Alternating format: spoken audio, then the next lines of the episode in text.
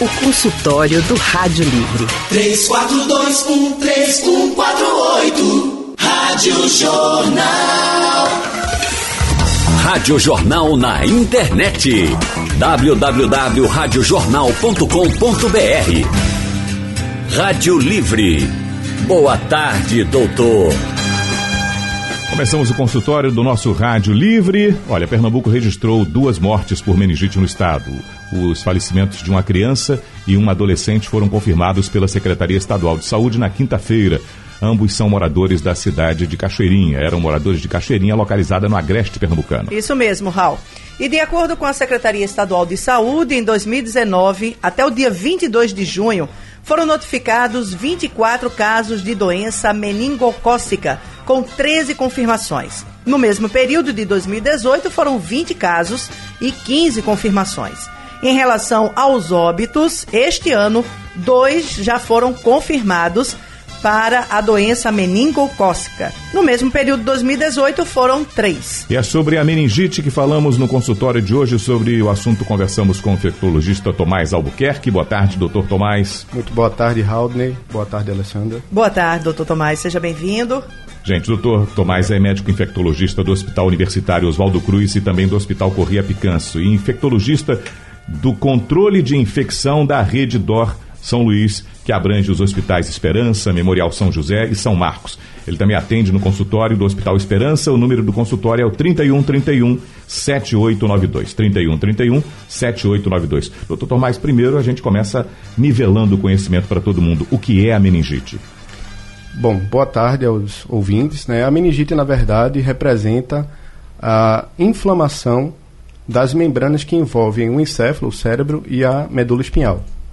Essa inflamação, ela corriqueiramente, ela mais frequentemente acontece através de infecções, uh, principalmente infecções virais e bacterianas, mas pode também ter outras causas, né? Outras doenças, outras patologias podem causar inflamação das meninges. Né? A, a, se falar, por exemplo, doenças neoplásicas, doenças autoimunes, medicamentos, enfim, uma, uma infinidade de, de condições que podem inflamar a meningite. Mas, de fato, as meningites que são mais comumente, popularmente conhecidas, são aquelas meningites infecciosas, né? e principalmente, notadamente, as infecções bacterianas que estão associadas a um, uma taxa de mortalidade maior.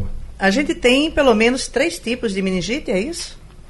Não, a gente classifica como meningites é, é, bacterianas agudas e crônicas, né? aquelas meningites que têm uma evolução mais rápida e, e um período de desenvolvimento da doença mais curto, e as meningites com um período de progressão de duração mais longo. E a gente tem as meningites classificadas como meningites infecciosas e não infecciosas.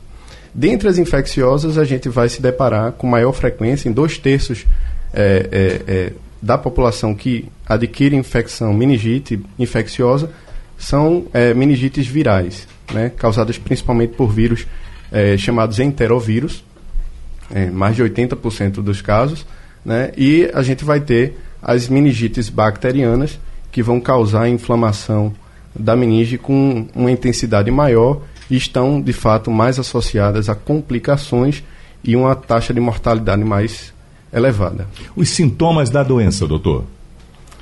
Bom, a inflamação das meninges, né, as meningites infecciosas, elas vão na maioria das vezes se apresentar com febre, que é um sintoma bastante comum, uh, rigidez da nuca hum. e alteração do, do conteúdo ou do nível de consciência. A pessoa fica mais sonolenta ou apresentar períodos de desorientação.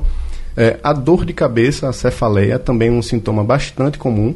Localizada em algum ponto específico da cabeça? Frente, não, trás? Não, não necessariamente. Ela pode ser, ter uma localização ou ser uma, uma cefaleia que a gente chama de holocraniana. Em geral, a característica da dor de cabeça do paciente que tem meningite é uma, uma, uma dor atípica, uma dor que o paciente nunca sentiu, é uma dor que é difícil de tratar. É, você é, faz uso de analgésico e a dor não cede. Então, essa é a característica da, da cefaleia, da dor de cabeça do paciente que está com meningite. É, a meningite, ela é fácil de ser detectada, doutor, ou não? Ou os sintomas dela se misturam com de outras doenças? Bom, é, a meningite ela pode se apresentar de diversas formas, dependendo do indivíduo que ela acomete. Né? Então, pacientes muito jovens, né, crianças, recém-nascidos, né, eles vão se apresentar com sintomas bastante inespecíficos, às vezes passam por um período de irritabilidade, dificuldade para mamar, é, crises convulsivas, então podem ser dificilmente reconhecidas e o, o, o diagnóstico ser retardado por conta disso. Ao passo também que em pacientes idosos ou pacientes que têm deficiência da imunidade podem ter também alteração, um quadro clínico atípico e esse diagnóstico ele ser retardado. Mas na maioria das vezes, eu diria que em torno de 95% dos casos de meningite, o paciente pode ter um, dois desses quatro principais sintomas: febre, dor de cabeça, rigidez da nuca e alteração da consciência. Essa rigidez na nuca, quando os senhores pegam no consultório, imediatamente, mesmo sem a confirmação, já iniciam um tratamento como se fosse meningite, doutor?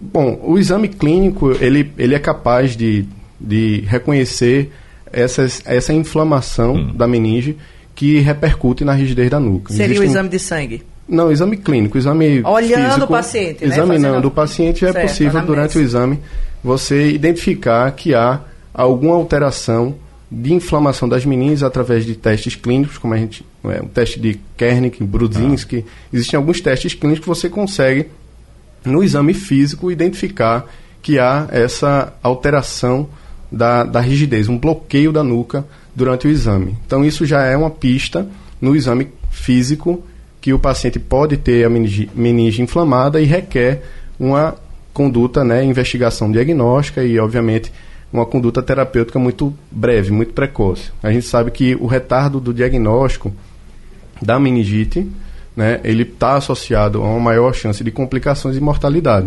Hum. Né? Então, o ideal é você identificar precocemente, tentar é, confirmar o diagnóstico, isso nem sempre é possível, principalmente esses casos no interior, por exemplo, um exame diagnóstico muito importante, que é a análise do líquido céfalo-raquidiano, do líquor, um líquido que fica na espinha, né?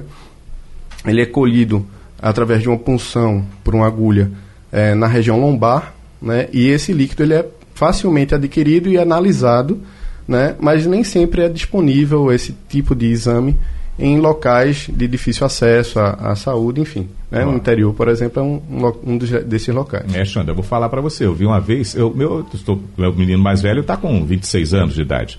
E ele, eu lembro que tinha uns 7 anos, sei lá, 4, 5, 6 anos, acho que menos de 7, doutor. Tivemos um susto desse.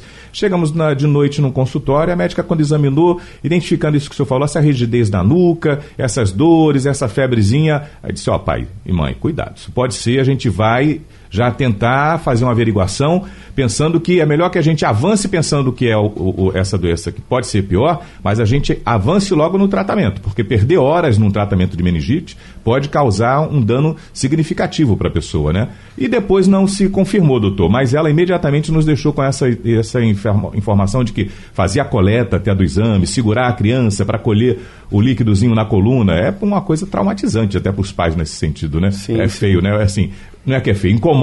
A gente vê uma. Não é agradável pulsão, de ser visto. É uma pulsão de, é que para o pai é um exame ficar, incômodo. Deus, mas é um, é um incômodo, incômodo, né, doutor? E assim, a notícia da possibilidade do diagnóstico de meningite, é, é, ela é muito alarmante, né? Ela assusta. Ela é assustadora muitas vezes porque a gente sabe que, apesar de é, a taxa de mortalidade na criança e no adulto jovem pode chegar até 10%, principalmente nas meningites bacterianas, é, a, a, evolução para o óbito, para, para a morte por conta da meningite não é sempre, né? Uhum. Mas é sim um diagnóstico alarmante e a gente deve encarar sim o diagnóstico de meningite aguda, né, infecciosa como uma emergência médica, uma emergência infecciosa que deve ser tratada de forma pronta. Assim como você mesmo falou, Raul, é, é, perder horas né, no início da terapia adequada pode resultar em piora do prognóstico, do, do, do desfecho final do paciente, com sequelas e com o óbito. Uhum. Consultório do Rádio Livre, hoje conversando com o Dr. Tomás Albuquerque,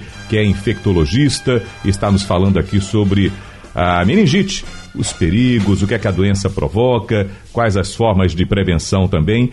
E agora vamos entrar exatamente nesse detalhe, como já perguntaram por aí, Xandro, no painel, como é que se contrai, quais são os riscos Isso, e como é que Luiz, se contrai? É, Luiz Carlos dos Santos, de Abreu e Lima, pergunta como é que se contrai meningite.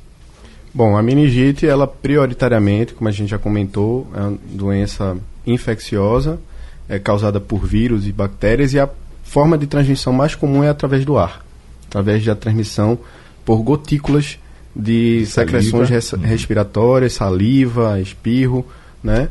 Então, é através principalmente desse mecanismo, através da via respiratória aérea, que o paciente, né, o indivíduo vai aspirar, inalar aquele, aquele microorganismo através dessas partículas e adquirir a, a, meningite. Agora, doutor, parece uma coisa que a gente, assim, leigamente, é tão difícil. Dar, a pessoa não fica salivando tanto quando fala, mas não é tão incomum, né? E a gente não percebe, mas até a saliva chega até junto da gente, de quem está falando, se nós estivermos próximos, e o contato, o contágio vai aparecer, vai, vai acontecer aí. Sim, exatamente.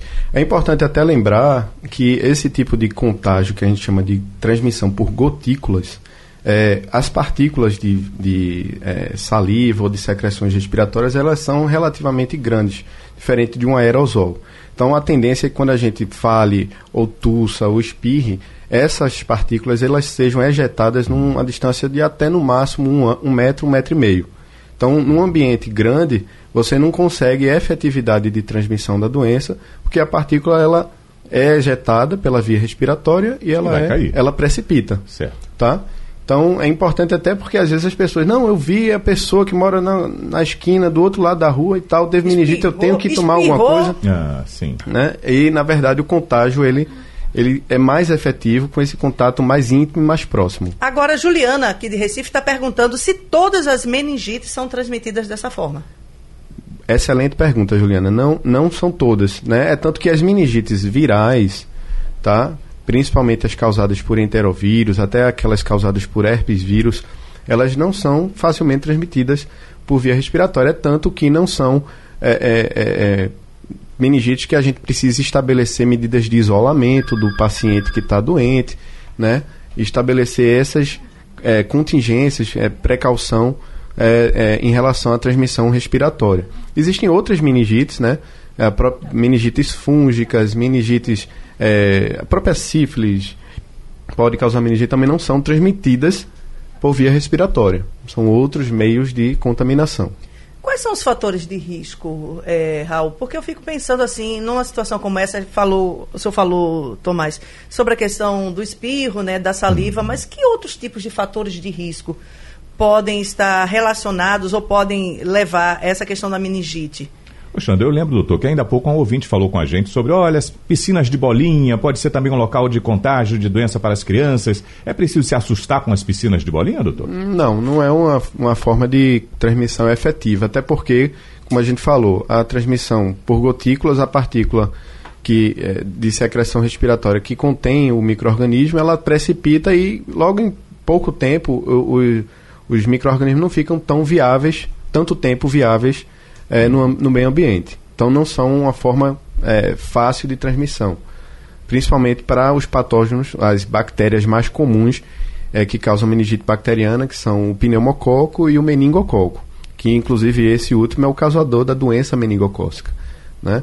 Que não é, é, é importante a gente alertar que assim, a doença meningocócica ela é uma forma clínica da infecção pelo, pela Neisseria meningitidis, que é uma bactéria altamente facilmente transmissível, é, e que ela, em mais de 70% dos casos, se apresenta como na forma de meningite. Hum. Mas nem sempre a doença meningocócica tem meningite associada. Você pode ter um quadro muito mais grave e são justamente esses que são mais alarmantes, que é, são causa de mortes é, com a rápida evolução, causa de surtos e tal, onde a pessoa morre em questão de poucas horas. Quando desenvolve primeiros sintomas, em questão de poucas horas já pode vir a falecer. Idade é fator de risco para meningite? Com certeza, absoluta. Por é, quê?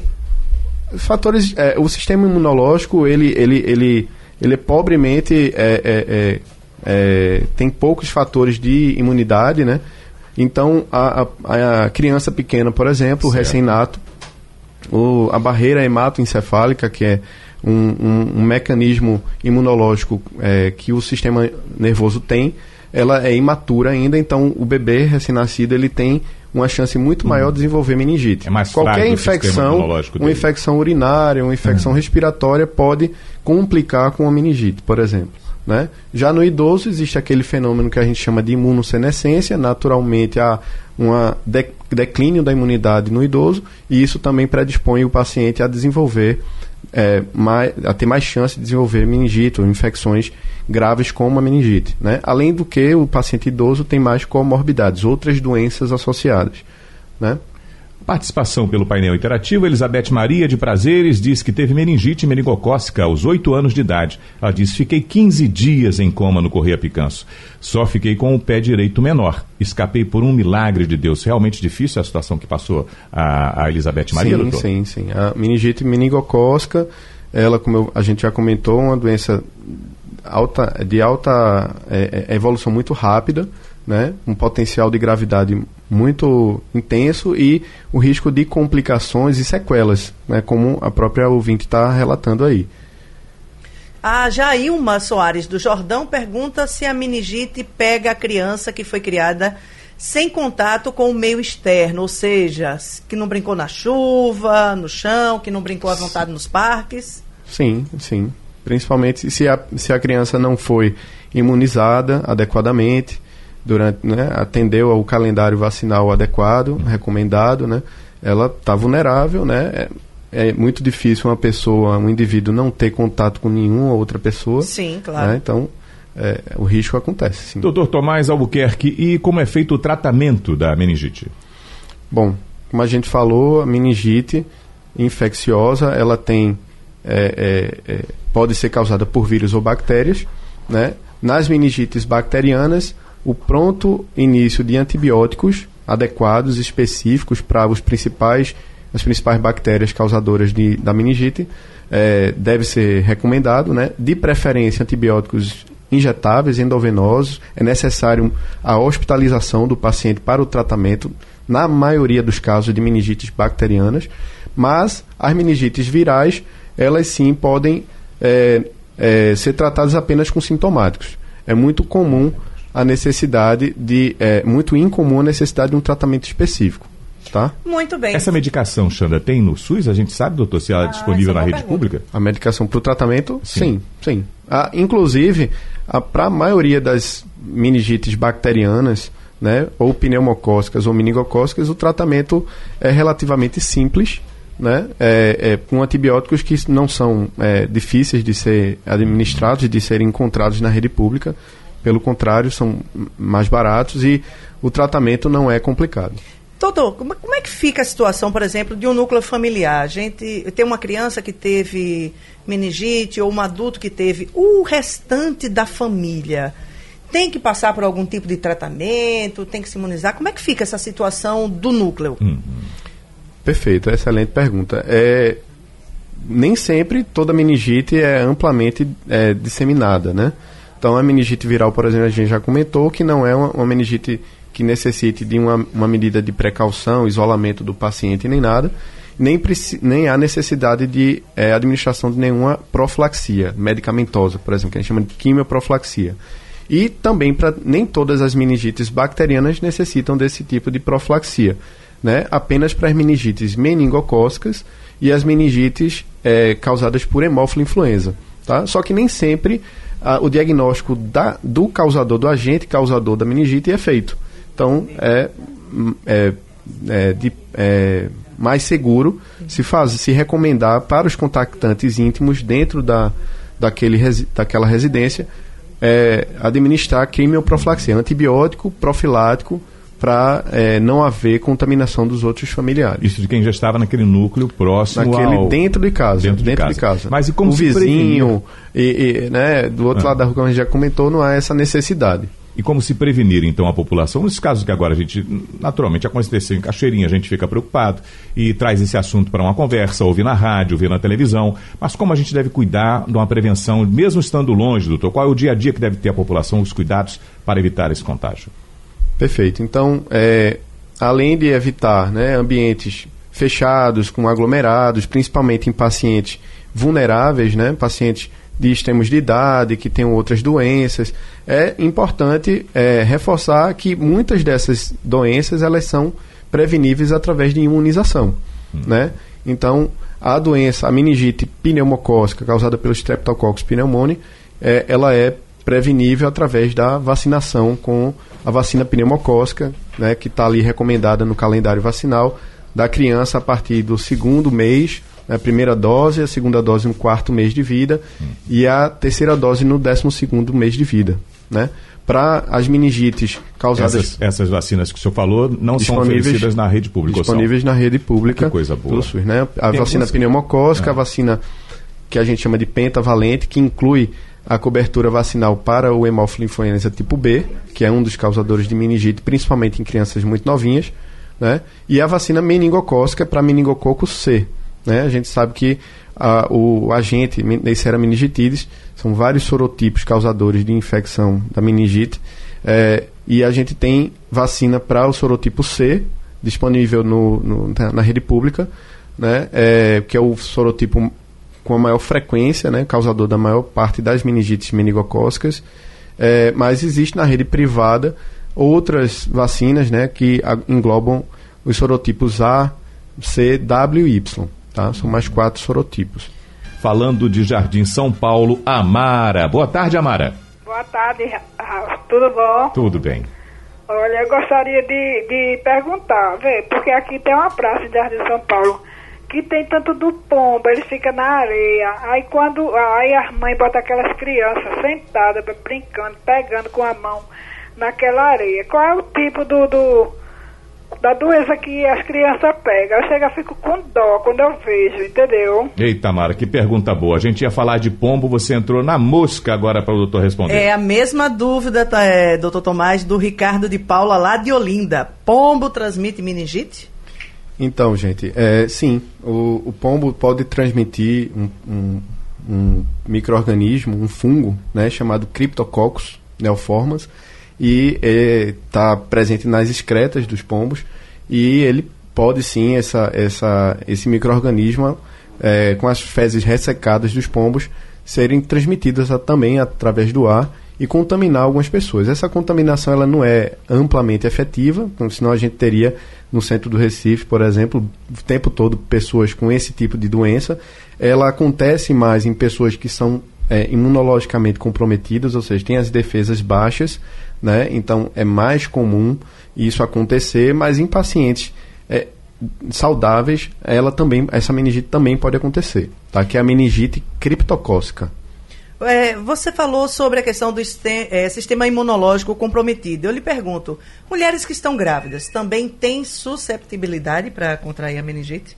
Sim, sim, elas estão tão vulneráveis quanto outros indivíduos, né, é, para desenvolver, é, adquirir infecção por esses, pelos patógenos habituais que causam infecção nas meninges, né, e é, é, é importante ter um cuidado especial, né. A gestante tem é, durante o pré-natal a oportunidade de é, complementar seu calendário vacinal, né, com várias imunizações e a, a oportunidade durante o período de pré-natal de atualizar as vacinas é, que são é, importantes para a prevenção das meningites. Doutor Tomás, o que o senhor falou do, do pombo, inclusive, existe um, cuidado que se deve ter com não deixar ele fazer o ninho em lugares que, como atrás do ar-condicionado, que é muito comum. O animal é, querendo a ave, querendo um espaço, ela se acomoda ali no, atrás do ar-condicionado e há esse perigo também. Sim, sim, isso é muito importante. A gente sabe que a ave, ela, o, o habitat natural da, da ave é justamente na natureza, nas árvores e tudo mais, né? Mas a urbanização, né, avançou em todas as cidades, nos centros urbanos é muito comum e é, é importante essa manutenção, essa observação das estruturas e das edificações para evitar que é, infestações de pombos fiquem é, é, alojadas em, em, regiões próximas, inclusive, de aparelhos ar-condicionados e tal, que podem é, propagar a transmissão desses micro-organismos que os pombos transmitem, né? Vamos para Abreu e Lima. Lorinaldo dos Santos está lá. Lorinaldo, boa tarde. Boa tarde. Tudo bom? É, tudo bem. Faça a sua pergunta. Eu estou ouvindo o programa e ouvi que se falou aí que o estreco de pombo podia ser, podia transmitir a meningite. Mas eu me lembrei agora que tem uma parte na Bíblia que o povo, a fome era tão grande em Israel, e se comia o, o estrepo do pombo, se vendia o estrepo para o povo comer. E aí, pegava ou, ou não? Para comer, Paulo, nunca ouvi falar não. Eu Você está dizendo procurar saber. Para comer o esterco do pombo, eu acho um pouco.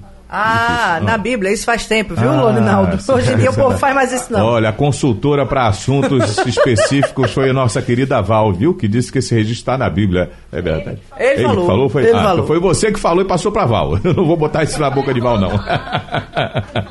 É, isso faz tempo. Obrigado. Ninguém vai fazer isso não. Vamos ver, eu não, também não tenho essa. O senhor tem essa, alguma informação sobre isso, doutor? Desconheço. O Também Paulo desconheço. Ferreira, aqui no painel interativo, lá na Iputinga, ele só registra que teve meningite aos 19 anos.